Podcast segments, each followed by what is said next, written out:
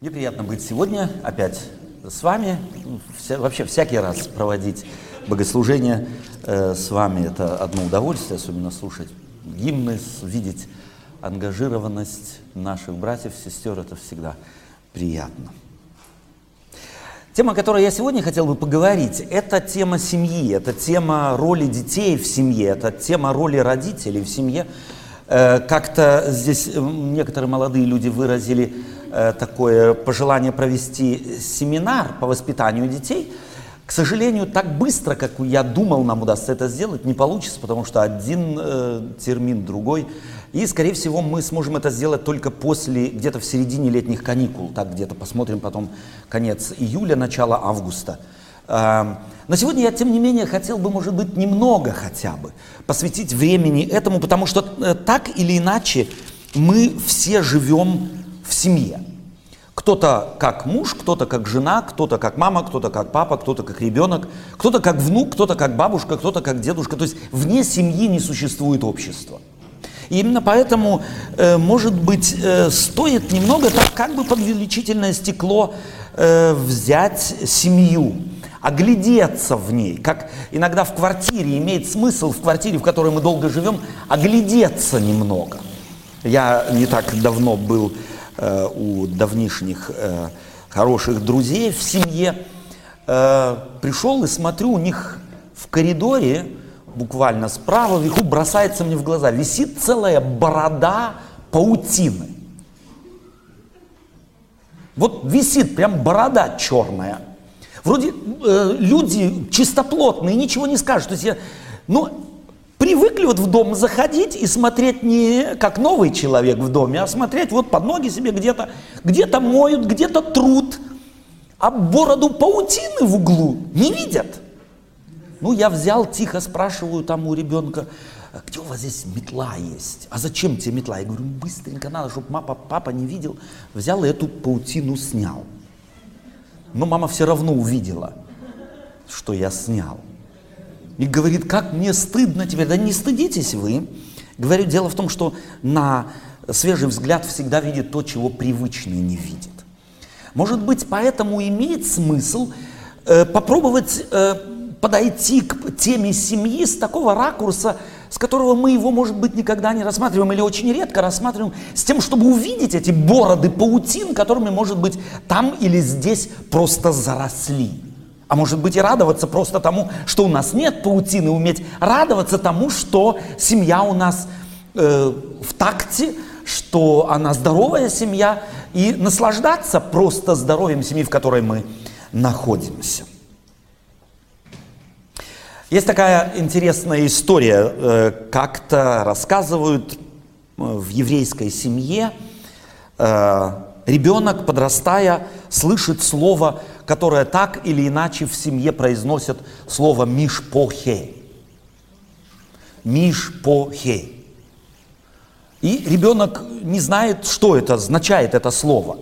Потому что его взрослые произносят там или здесь на еврейском языке и спрашивает, папа, а мишпохе – это что-то такое, что можно есть? Нет, говорит папа, это то, от чего тошнит. А что это такое мишпохе? Это семья. Семья. Мишпохе на еврейском семья. Ребенок спрашивает, это то, что можно есть? Нет, папа говорит, это то, от чего тошнит.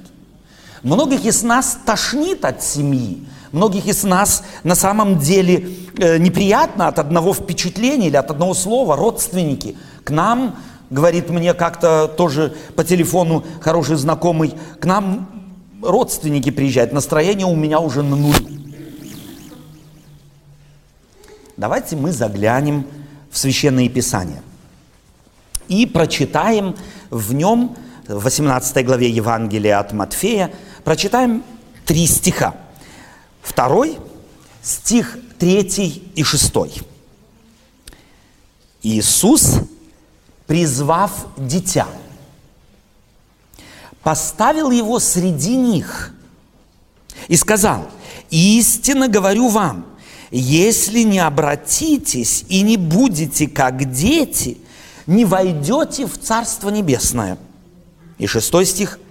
А кто соблазнит одного из малых сих верующих в меня, тому лучше было бы, не читаем дальше, не родиться. Я когда вижу детей у нас в церкви, а у нас их иногда чуть больше, иногда чуть меньше, я себе представляю, как Иисус Христос, окруженный толпой взрослых людей, у каждого из них была своя жизнь, у каждого из них были свои обязанности, кто-то из них был очень важным человеком, кто-то менее важным.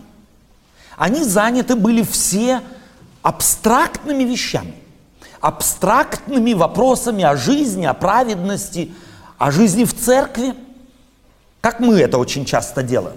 Видите, дело в том, что на абстрактные вещи обращать внимание это так просто. Философствовать о вещах непрактических, это, на это не надо много ума. Иисус Христос заметил это, что люди, это проблема, собственно говоря, верующих всех веков, говорить о праведности отвлеченно, говорить о, о любви отвлеченно, говорить о э, принципах воспитания детей отвлеченно. Но говорить конкретно этого мы часто избегаем. И потому Иисус Христос берет и ставит в среду зрелых людей ребенка и говорит – если не будете как дети. Если не будете как дети. Я был как-то, занимаясь когда-то, или вынужденно занимаясь э, вопросами психологии в моей, э, да, во времена моей студенческой жизни, открыл как-то учебник по детской психологии и обнаружил там совершенно изумительную фразу, которая гласит примерно так – что возраст детей между годом и началом школьного возраста, то есть весь дошкольный период, это возраст, который специалистам, психологам э, или да, специалистам детской психологии характеризуется как возраст преткновения. Возраст, который в котором дети могут взять преткновение. Это для нас, собственно говоря, такая религиозная фраза, библейская старинная русская фраза. Собственно, ее говоря, можно было бы описать по-другому. Тот, кто соблазнит, говорится здесь. Или тот, кто будет причиной того, что ребенок не сможет нормально развиваться. Я удивляюсь вообще всякий раз мудрости Божией, что Бог, создавая человека, создал его как мужчину и женщину, зависящих друг от друга. И в семью или в, э, в союз мужчины и женщины он устроил все так, что туда он как раз дарит детей. И жалко несколько, но мне это чудо, к сожалению, открылось тогда, когда мои дети стали взрослыми. Многие вещи и ценности их мы постигаем очень часто тогда, когда мы их теряем. Иисус Христос или Бог, творя человека, сотворил его как того, кто вне семьи не может. Мы в семью рождаемся, вырастая из семьи, становясь самостоятельной, мы опять семью создаем. Нас буквально тянет к тому, мы не можем без партнера. Человек одинокий, это, собственно говоря, пол человека. И не потому, или потому как раз, не без этого мы мучаемся, когда мы остаемся одни. В Евангелии, или, прошу прощения, в послании, в первом послании э, Иоанна, апостола Иоанна, в пятой главе, э, первый и второй стих, мы читаем еще одну важную закономерность открываемую нами Библией. Первое послание Иоанна, пятая глава, э, первый и второй стихи я читаю. Здесь мы читаем. «Всякий верующий, что Иисус есть Христос, от Бога рожден. И всякий любящий родившего любит и рожденного от Него» что мы любим детей Божьих, узнаем из того, что когда любим Бога и соблюдаем заповеди Его. Смотрите, духовную величину совершенства христианского, совершенства в Боге апостол Иоанн чем объясняет? Картиной рождения. Он берет здесь картину рождения и, и объясняет высшие принципы, принципы взаимоотношения с Богом.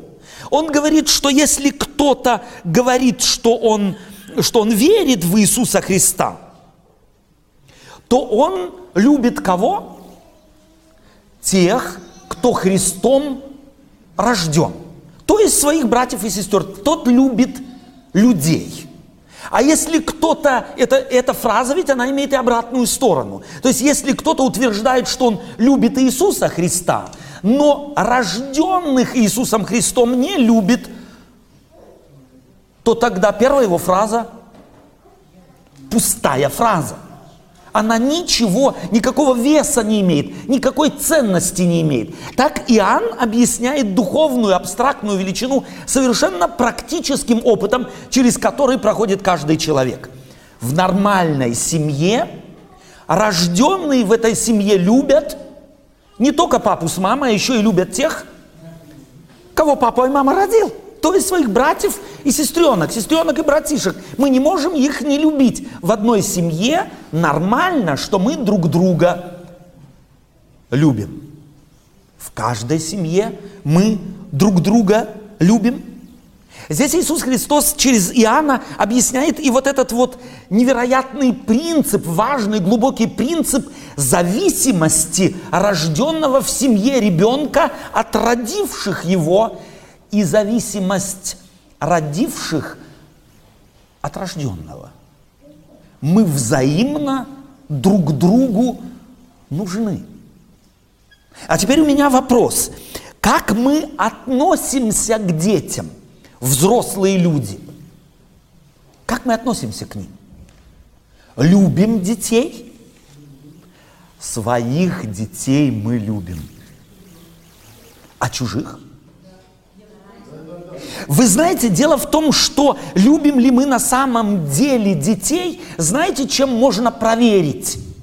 Любим ли мы на самом деле действительной любовью наших собственных детей? Потому что в этой любви-то мы не сомневаемся. Наших детей мы любим. Чем мы здесь обыкновенно меряем? Ну как? Не спим, если больной, покупаем все, что надо, кормим, беспокоимся, переживаем, если вовремя не позвонил, уехал куда-то и так далее и тому подобное. Этим мы мерим любовь с ориентированностью на наше поведение, э, сориентированное на наших детей. Но действительно ли мы любим? И не является ли это любовь, которую, это чувство, которое мы характеризуем как любовь, слепым, слепой привязанностью, неким каким-то инстинктом животным, который готов защитить, который готов э, накормить, который готов обеспечить, но действительной, разумной любви там может и не быть. Проверить это чувство очень легко. Проверить его можно моим отношением к соседским детям – мяч которых постоянно залетает в мой огород и постоянно ломает помидоры, которые я э, выращиваю. Протянется моя рука к этому ребенку, чтобы его погладить, чтобы его прижать, полоскать, приятные вещи сказать. Как я отношусь к тому, кто на велосипеде бросился э, на улицу и не смотрит и прям летит мне под автомобиль? Сколько у меня любви к этому? Любить своих на первый взгляд легко. На уровне животного инстинкта. Потому что тогда, когда у женщины рождается ребенок, то у нее целый ряд гормонов выбрасывается в мозги. Точно так же, как и у любого животного. Это естественные инстинктивные привязанности. Но этого для воспитания ребенка мало.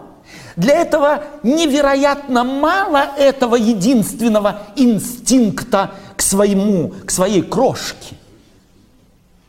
Эти инстинкты должны быть пронизаны разумным, сбалансированным чувством любви. И проверить его, имею ли я ее, могу я только меряя ее моим отношением к чужим детям. Когда здесь в церкви у нас начинает плакать мое дитя, меня это раздражает? Нисколько. Я это даже и не слышу. Для меня это музыка. Ну, подумаешь, поплакал, попищал. А если начинает пищать и плакать ихний, чужой, то тогда как я себя чувствую? Что у меня происходит здесь, в солнечном сплетении? Не сворачивается какой-то комок, и я про себя думаю, ну что это за родители? Я б своего уже давно вынес бы, а эти здесь никак не чешутся. Вот это и есть то мерило, действительно ли я дитя люблю. Созрел ли я до того, чтобы воспитывать детей? А если послушать взрослых людей?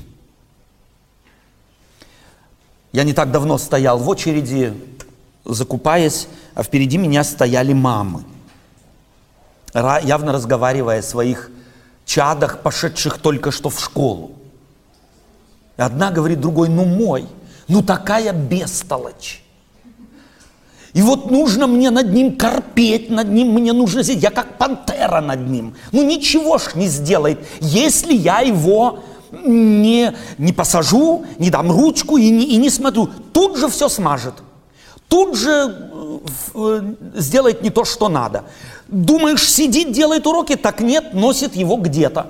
И я должна буквально над ним корпеть. Ну что за ребенок? Не знаю. Другие дети, как дети, а мой оторви и выбрось. Такое не слышали?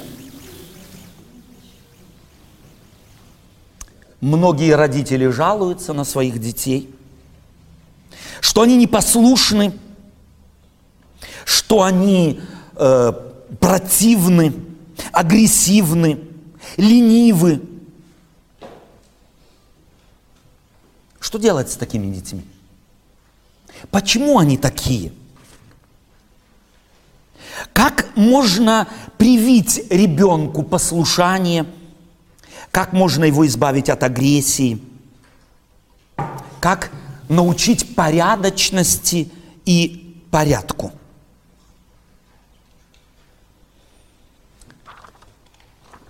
Я думаю, что в Библии есть целый ряд принципов, которых можно придерживаться для того, чтобы соответствовать этому высокому призванию быть родителем. И поэтому давайте мы посмотрим на некоторые важные принципы, которые Бог – зафиксировал в Священном Писании для того, чтобы мы о них знали. И чтобы мы, может быть, даже если это наши дети уже взрослые, мы, тем не менее, может быть, где-то их учитывали в отношениях с нашими, может быть, внуками, детьми, которые, с которыми сталкиваемся мы в доме, в родстве, на улице, где бы то ни было. Давайте мы прочитаем в Псалме 86 стих 6. Господь, читаем мы здесь, в этом псалме, в переписи народов напишет, такой-то родился там-то. Это весьма важный библейский принцип. Принцип, указывающий на то, что даже Богу не безразлично, где на земле кто родился. В переписи народов Бог скажет, записывая, такой-то родился там-то. То есть дети наши или те дети, которые нас раздражают, они, как правило, дети своего времени. Они дети той среды, в которой выросли. Они что-то унаследовали. Дети наследуют характер, склонности, слабости своих предков. Дети не появляются из безвоздушного пространства. Дети несут на себе некий отпечаток тех, кто жил до них. Мамы, папы, бабушки, дедушки, прабабушки, прадедушки. Всех тех, кто жил в этой семье до появления на свет данного ребенка.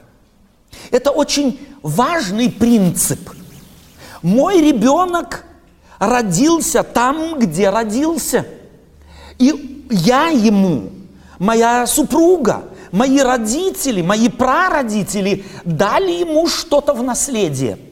И может вполне получиться, что я по природе своей, я холерик, а ребенок мой сангвиник. Потому что бабушка моя такой была. И будучи холериком, я чего буду ожидать от моего ребенка? чтобы он так же быстро, мгновенно реагировал, как я реагирую. Чтобы очень быстро все осваивал, так как это обычно склонны холерики делать. Им все интересно, их не надо заставлять, они любопытны, они носуют туда, куда не надо. А сангвиник или тем паче флегматик, пока он встанет, холерик уже на километр унесся. И представьте, семье, в семье мама холерик, а ребенок флегматик. Какие он услышит слова чаще всего от мамы? Я думаю, представить себе нетрудно. Как часто мне приходилось, я не знаю, вам тоже, наверное, приходилось наблюдать мама, которая соженными шагами идет от остановки и тянет за собой бегущего ребенка. Видели уже? Что она делает, мама? Она целиком и полностью сориентирована на кого? На себя. Я должна не опоздать. Я должна быть вовремя. Мне еще массу дел надо сделать. А ребенок? Ребенок так, привесок. И пусть несется за мной, успевает, перебирает ножками, как хочет, Пусть у него сотрутся ножки до колен, ей все безразлично. А самое главное, она должна успеть, она должна сделать, она не должна простоволоситься. Все должно быть дивно. Как вы думаете, как чувствует себя такой ребенок? А что, когда ребенок сидит, и мы кормим ребенка? Многие родители кормят детей ну съешь же чего-нибудь. А он не хочет.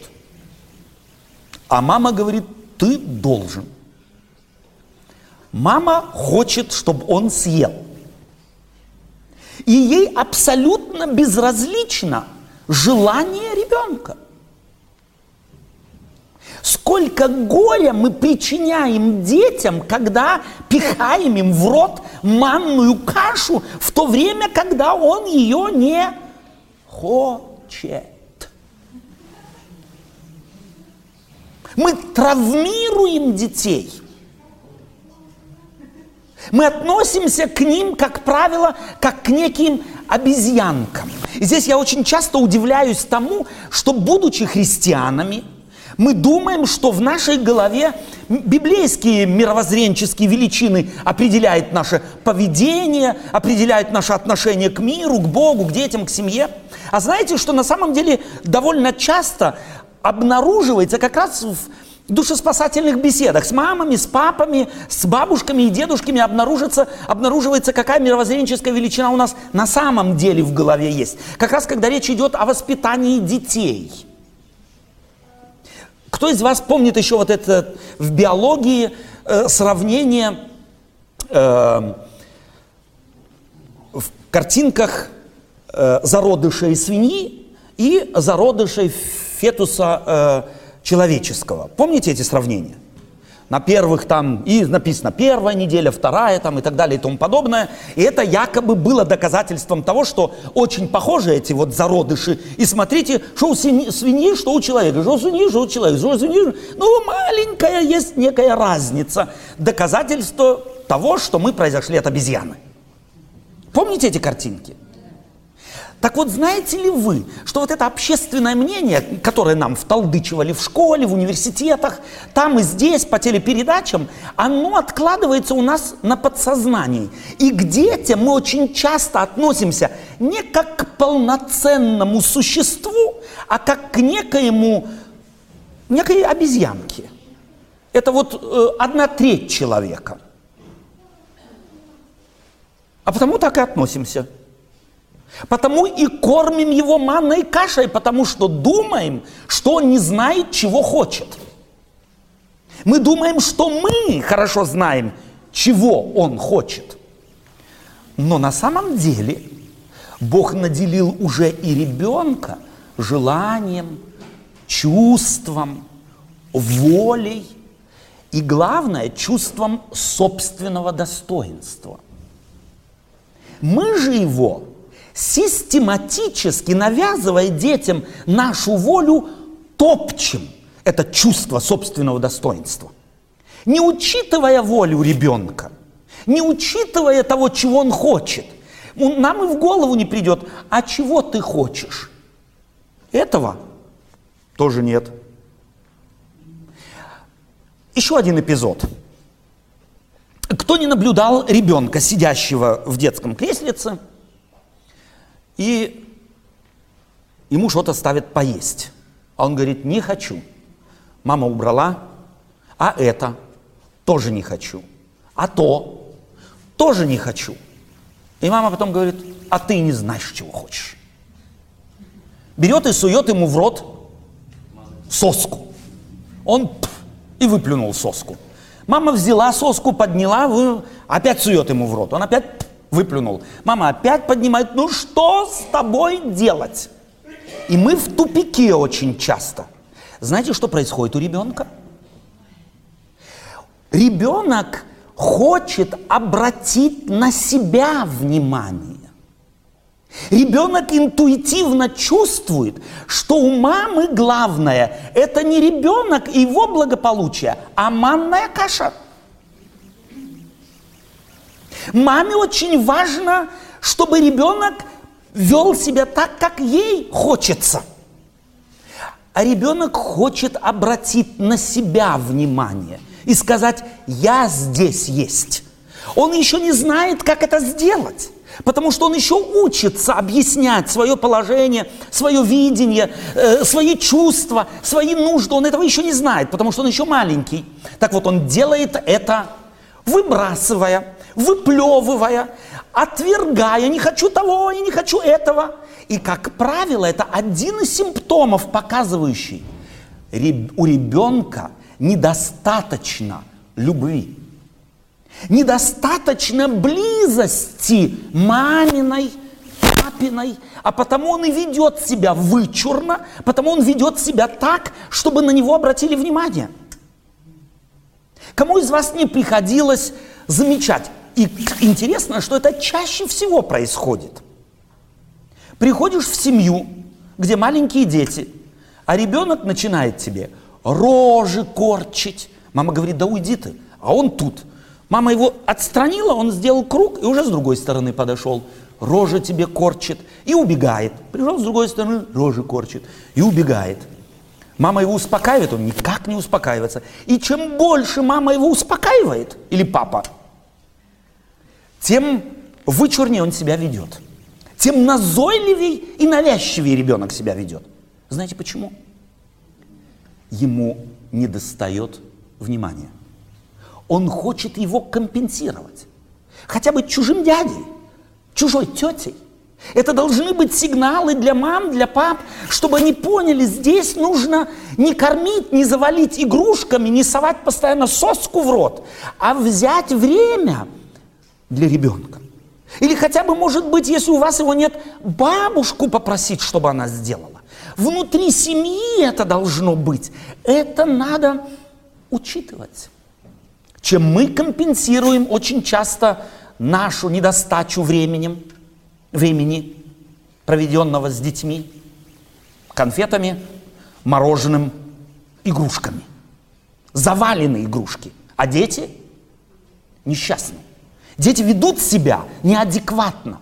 Дети ведут себя вычурно, лезут в глаза, э, рожи корчат только потому, что хотят обратить на себя внимание. Это важно, чтобы мы эти вещи могли учитывать и могли бы на самом деле наших детей действительно понимать. Иисус Христос поставил ребенка в центр для того, чтобы мы посмотрели в его душу, посмотрели, как функционирует это маленькое существо. Давайте мы посмотрим еще на один важный принцип. У пророка Исаии э, в 49 главе, 15 стих, мы можем прочитать следующие слова. Исаия, 49 глава, стих 15. Я читаю. «Забудет ли женщина грудное дитя свое, чтобы не пожалеть сына чрева своего? Но если бы и она забыла, то я не забуду тебя». Забудет ли женщина грудное дитя? Здесь опять Священное Писание показывает на те трепетные узы, которыми Бог связал ребенка и маму. И он хочет сказать, что может быть такая беда, что разорвутся эти узы. Но он, Бог хочет сказать, что я не забываю. Для меня это совершенно успокаивающая вещь. Мы ведь родители очень часто воспитываем детей, руководимые страхом. Не дай Господь то, не дай Господь это, не дай Господь пятое, не дай Господь десятое. Мы очень часто воспитываем детей, руководимые страхом. Мы их не пускаем, мы им не даем или что-то навязываем, потому что боимся, что либо с ребенка ничего не выйдет, ну и, но и чтобы с ним ничего ужасного не случилось. Я вас спрашиваю, возможно это вообще, чтобы мы настолько опекали ребенка, чтобы ему вообще ничего с ним ужасного не случилось. Если бы не было Бога, то это была бы беда. Давайте мы, будучи верующими людьми, возьмем это как родители на дорогу себе. Бог говорит, я не забуду. У мамы, у папы может быть blackout. Я где-то могу чего-то не учесть, чего-то не увидеть, при самом интенсивном, старательном желании сделать для ребенка все необходимое. Я остаюсь человеком. А потому могу чего-то не учесть, могу чего-то не увидеть, могу что-то не так сделать. Бог говорит, я не забываю. Это такая успокаивающая для родителей важная вещь. Я рядом – мы спрашивали, как непослушных людей, детей сделать послушным. Известно ли вам, что ребенок по природе своей рождается послушным, фиксированным на маму особенным образом? Я думаю, что это любой переживал, кто видел младенцев. Принесли домой младенца, неделя, две, три, папа держит, бабушка держит, начинает хныкать, начинает плакать, расплакался. Достаточно маме взять в руки. Как ребенок успокаивается. Почему? Потому что голос мамы для ребенка до определенного возраста – это самая изумительная музыка на свете. Сегодня специалисты, изучающие появление на свет детей, знают и говорят о том, что ребенок отличает голос матери, способен отличать уже после нескольких недель, зародившись в ее организме. Он фиксирован на голос мамы. Это может быть хорошо, но это может быть и плохо. Это не учитывая, очень часто мамы делают большую ошибку. Когда ребенок уже так научился ползать или ходить уже, что мы делают, как правило, мамы? Мамы говорят, о, теперь пришло время закрыть все шкафы, позаклеить их, позамыкать, чтобы ребенок не того. И что делаем? Мы покупаем. Что покупаем? Вольер. Туда его, как в зоопарк, и мы тогда свободны. Либо закрываем комнатку, где он находится. Да? У нас есть здесь такие детские э, как по-русски это сказать, заграждение или ограждение, или заграждение. Посадили, и мама может спокойно на кухне работать. Но мама не может не контролировать. Это ее заставляют ее гормоны. Она привязана к ребенку. Вот она на кухне делает свои дела, или стирает, или гладит, но ухом она слышит. И если там копошится, слышит она, то все нормально. Когда мама начинает беспокоиться? Как только тишина наступила. Тут же у мамы начинает, так сказать, э, беспокойство ее мучить. Что мама делает тогда? При первом появлении беспокойства – она зовет ребенка по имени. Если ребенок не откликается, что она делает? Зовет громче. И если он не откликается, то что она делает? Она орет. Знаете, что мы этим делаем, мамы? Мы приучаем ребенка к непослушанию. Мы приучаем его к тому, чтобы он откликался только тогда, когда децибелы маминого голоса зашкаливают. Поэтому шепот ребенок мы приучаем к тому, что шепот и нормальный голос мамы ребенок не воспринимает. Потому что до определенного возраста ребенок приучается или воспринимает как норму то, что репетирует. То, что он постоянно делает, то, что мы заставляем его, на что мы заставляем его постоянно, это, собственно говоря, элементы дрессировки. То есть становится его ориентиром в жизни. Давайте забудем это. Давайте, какие бы наши дети не были, мы начнем говорить с ними как с нормальными существами найдем время, чтобы поставить хотя бы ребеночка так, когда говорим с ним, чтобы наши глаза встречались с его глазами. Но нам же не до того. Вы когда-нибудь думали о том или пытались себе представить мир ребенка, который постоянно на маму с папой должен смотреть снизу вверх? Плюс, если еще мама наезжает на него силой всего авторитета, что ребенок в данный момент переживает? Знаем мы его душа постепенно травмируется и постепенно покрывается рубцами и заш... закрывается броней. Ребенку надо защищаться.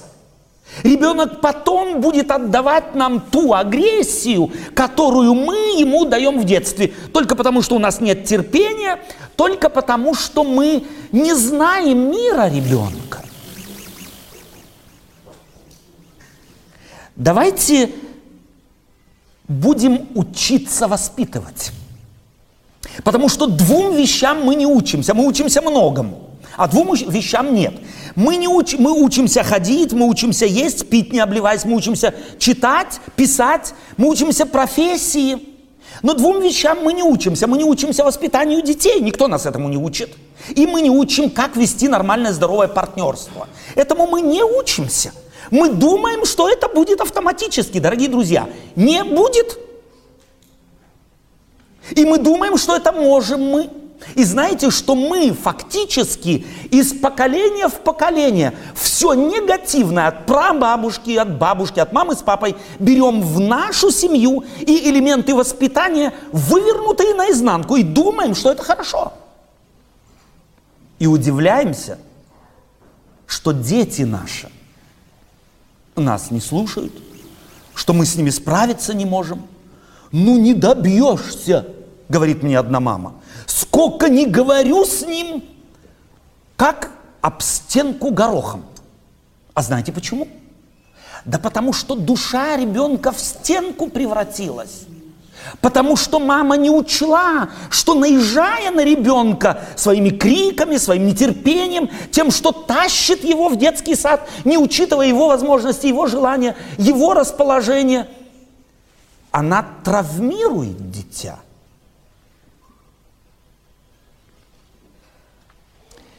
В Евангелии от Луки, во второй главе, 52 стих, записана изумительная или отмечена изумительная вещь, мир, в котором был воспитан Иисус Христос. Я читаю Евангелие от Луки, стих 52 во второй главе. Иисус же преуспевал в премудрости и в возрасте, и в любви и в любви у Бога и человеков. Бог или Иисус Христос, Бог-творец, воплощаясь, выбрал женщину, которая способна была окружить его любовью. В учебниках психологии вы можете э, найти массу различных советов, различных рекомендаций. Но одну позвольте мне здесь сказать вам. Я как-то прочитал в одном из учебников, что ребенку в именно дошкольном возрасте в день нужно до восьми раз, чтобы мама его обняла, поцеловала, назвала, назвала любимым, милым, сладким. До восьми раз в день. Пожалуйста, не берите эту мати- математи- математически э, точно, как цифру точную. Суть в том, кто из нас 8 раз в день, то бишь один раз в час, имеет время взять потискать его, по, поцеловать, обнять и сказать, я тебя люблю, милый, сладкий. Э, э, кто? Я как-то проводил семинар по воспитанию детей, Э, и некоторые принципы говорил, и в частности об этом одна женщина подходит ко мне и говорит, так это же невозможно. Где и когда? Знаете, возможно, если я это знаю, то тогда я возьму время. Тогда я буду учитывать это.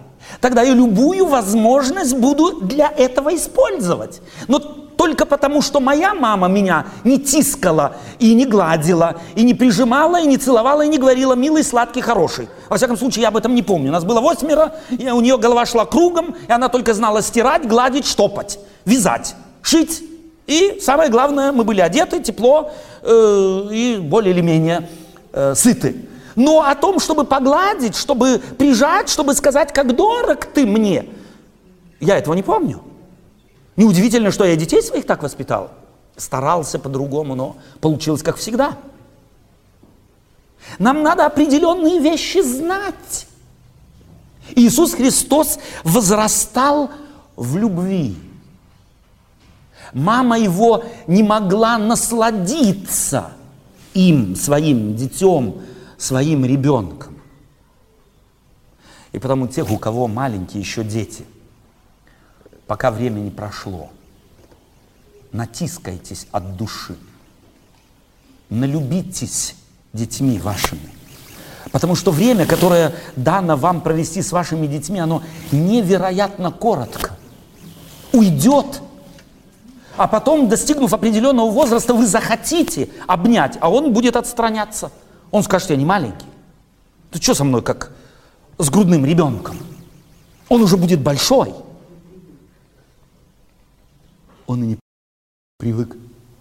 Для него это странные жесты мамы, которая вдруг тянется к нему, чтобы его обнять, потискать и поцеловать. Иисус Христос возрастал в любви. Давайте и мы окружим детей наших любовью. Давайте мы начнем творчески любить. Давайте мы начнем искать методов и способов выражения любви. Мы им не научены. Наши родители нам это не показывали или показывали в, только в очень маленьких, недостаточных формах и в недостаточной степени. Давайте мы наверстаем упущенное. Давайте мы начнем делать людям того, то есть детям то, чего, может быть, нам не доставало. А теперь давайте мы еще одну вещь прочитаем в послании к Колоссянам. В послании к Колоссянам в третьей главе совершенно важная и нужная вещь. Э, апостол Павел уже тогда, собственно говоря, две тысячи лет тому назад рекомендовал родителям того времени. Послание к Галатам, Галатам 3 глава, стих, Колоссянам, прошу прощения, Колоссянам, э, 3 глава, 21 стих. Отцы, не раздражайте детей ваших, дабы они не унывали. Тогда был патриархальный строй, и от отца зависело, какая будет атмосфера в семье. И потому апостол Павел обращается к отцам. Если бы он сегодня писал, то бы он говорил «родители». Родители, не раздражайте детей ваших, дабы они не унывали. Избегайте раздражать ваших детей. И это, может быть, на самом деле больше относится к отцам. Отцы не могут на самом деле, не способны, так мы воспитаны в нашей культуре, не способны, играя, играть с детьми. Отцы всегда играют всерьез. Папы не могут проигрывать детям. Я это заметил в себе буквально в прошлый уикенд. Приехал ко мне мой внук и потащил меня. Пошли, говорит, опа, будем играть в футбол. Нашел ворота, поставил все, это твои, это мои. Но проиграть ребенку, вот такому, невероятно трудно. Так и хочется выиграть. Здесь необходимо себя контролировать, дать фору малышу, дать ему выиграть, дать ему порадоваться – Отцы, не раздражайте детей ваших, потому что даже тогда, когда мы, как отцы, играем с детьми, мы им доставляем досаду. Играем, а он говорит, ну надо же, опять проиграл. И опять проиграл. Папа радуется. Ребенок в досаде, а папа радуется. Для нас ребенок как некая отбивная груша. Мы на нем отбиваем наше, наше искусство. Здесь родителю нужно знать свою собственную психологию и подавить желание быть первым. Суметь умно, разумно занять призовое второе место. Уступить. Это важно. Не раздражайте детей ваших. Отцам свойственно – давать что-то, а потом в последний момент раз и забрать. И опять раз и забрать. Тренирую, говорит мне один папа, его реакцию. А ребенок повернулся и больше не хочет. Он сигнализирует, это не та форма тренировать мою реакцию. Отцы, не раздражайте детей ваших. В Евангелии от Марка, в 10 главе, записаны подробности того текста, который мы исходно с вами читали, где Иисуса Христа, Иисус Христос взял дитя и поставил э, между, в, сред, в среду взрослых людей. Стих 13 я читаю в этой главе.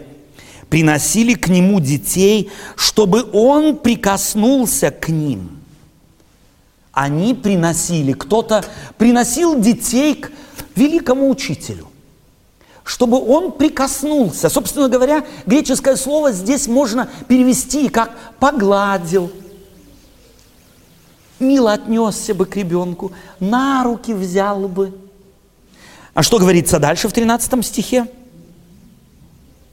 Ученики же не допускали приносящих. Это, была, это не только проблема 21 века. Это проблема всех времен. Мы думаем, что ребенок, если взрослые собрались, то там ему нечего делать. Что ты уши развесил? Фразу такую не слышали? Чего тебе здесь? Здесь взрослые говорят, пошел, пошел, пошел, пошел.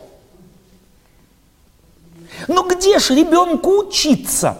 Тактичности, аргументировки, общению, культуре общения, если не у тех, у кого он может подсмотреть. И мы иногда удивляемся, ну какой невоспитанный, а кто его воспитывал? Кто ему дал возможность у воспитанных родителей подсмотреть, когда они сидят с бабушкой, с дедушкой, с родственниками, с друзьями за одним столом, им отдельно, там вот на кухне, там и пусть сидят. А мама с папой и с друзьями важно будут рассиживать за столом, а дети там. Мы так собаку кормим. Там вот, чтобы она нам аппетит не портила за столом. Ну и к детям так относимся. Где им учиться?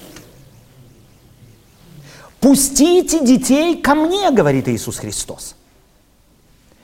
И здесь показывается, как Иисус Христос разрушает вот эти привычные, на первый взгляд, нужные, я не знаю почему, механизмы, которых придерживаются многие э, люди. Воспитание детей – важная вещь. Вещь настолько важная, что она показывает, насколько мы действительно воспитаны, потому что воспитывать может только воспитанный. Я не могу дать, чего я не имею. Поэтому, может быть, нам стоит набрать и умных книжек, став, может быть, бабушками, дедушками, мамами, папами, и независимо когда и как, и какие у нас дети, немного просветиться насчет воспитания. И если ваши дети уже зрелы, и вы, слушая сегодняшнюю тему, говорите, а что ж я натворил, что ж я натворила, как мне один пожилой человек сказал, а где вы были раньше? Что делать тогда? Просветитесь. И в удобный случай, в удобный момент повинитесь у ваших взрослых детей. Скажите, что вы сделали ошибку. Скажите, что вы как все. Попробуйте с вашего пьедестала, на который вы как мама и папа забирались всю жизнь и там поставили себя и э, обоготворяли сами себя, как все знающих, все ведущих, все умеющих, слезьте с этого пьедестала. Загляните хотя бы теперь уже взрослым детям напрямую в глаза и повинитесь у них за то, что воспитывали вы их так, как нельзя было воспитывать. Может быть, здесь удастся построить мостик, и дети откроются вам, и вы таким образом убережете их от ошибок, которые делали вы в их семье. Виниться – важная вещь невероятно важная вещь во взаимоотношениях в семье. Дети – это маленькие полноценные человечки, которые еще не научились описывать своих чувств, свои чувства, которые еще не, не научились характеризовать свои пожелания – которые еще не научились добиваться своего так, чтобы добиться. А поэтому нам нужно, те, которые знают, как функционирует жизнь, помогать им. Я здесь вспоминаю одну историю, которую мне рассказал папа жениха, когда, когда меня его сын попросил сочитывать их. Я познакомился с его папой, и папа его жениха рассказал мне следующую историю. Он говорит, мой, вот этот вот, он был ну, ужасный ребенок. Просто он мог доставать до невероятности. И в один прекрасный день он довел меня до белого коленя. И я ему сказал, так, ты достукался, идем. Но он все понял. И он сказал мне, папа, у меня есть три просьбы. Первое, если ты будешь меня наказывать, пусть мама и сестренка уйдут из дома. Вторая у меня есть просьба. Если ты будешь меня наказывать, скажи мне точно за что. И третье я должен тебе сказать. Я так хочу быть послушным, но у меня не получается. Дети на самом деле в глубине души своей хотят родителям угодить. Но в силу темперамента, неопытности, гормонов на них влияющих, они иногда это сделать не способны. Плюс мы им мешаем.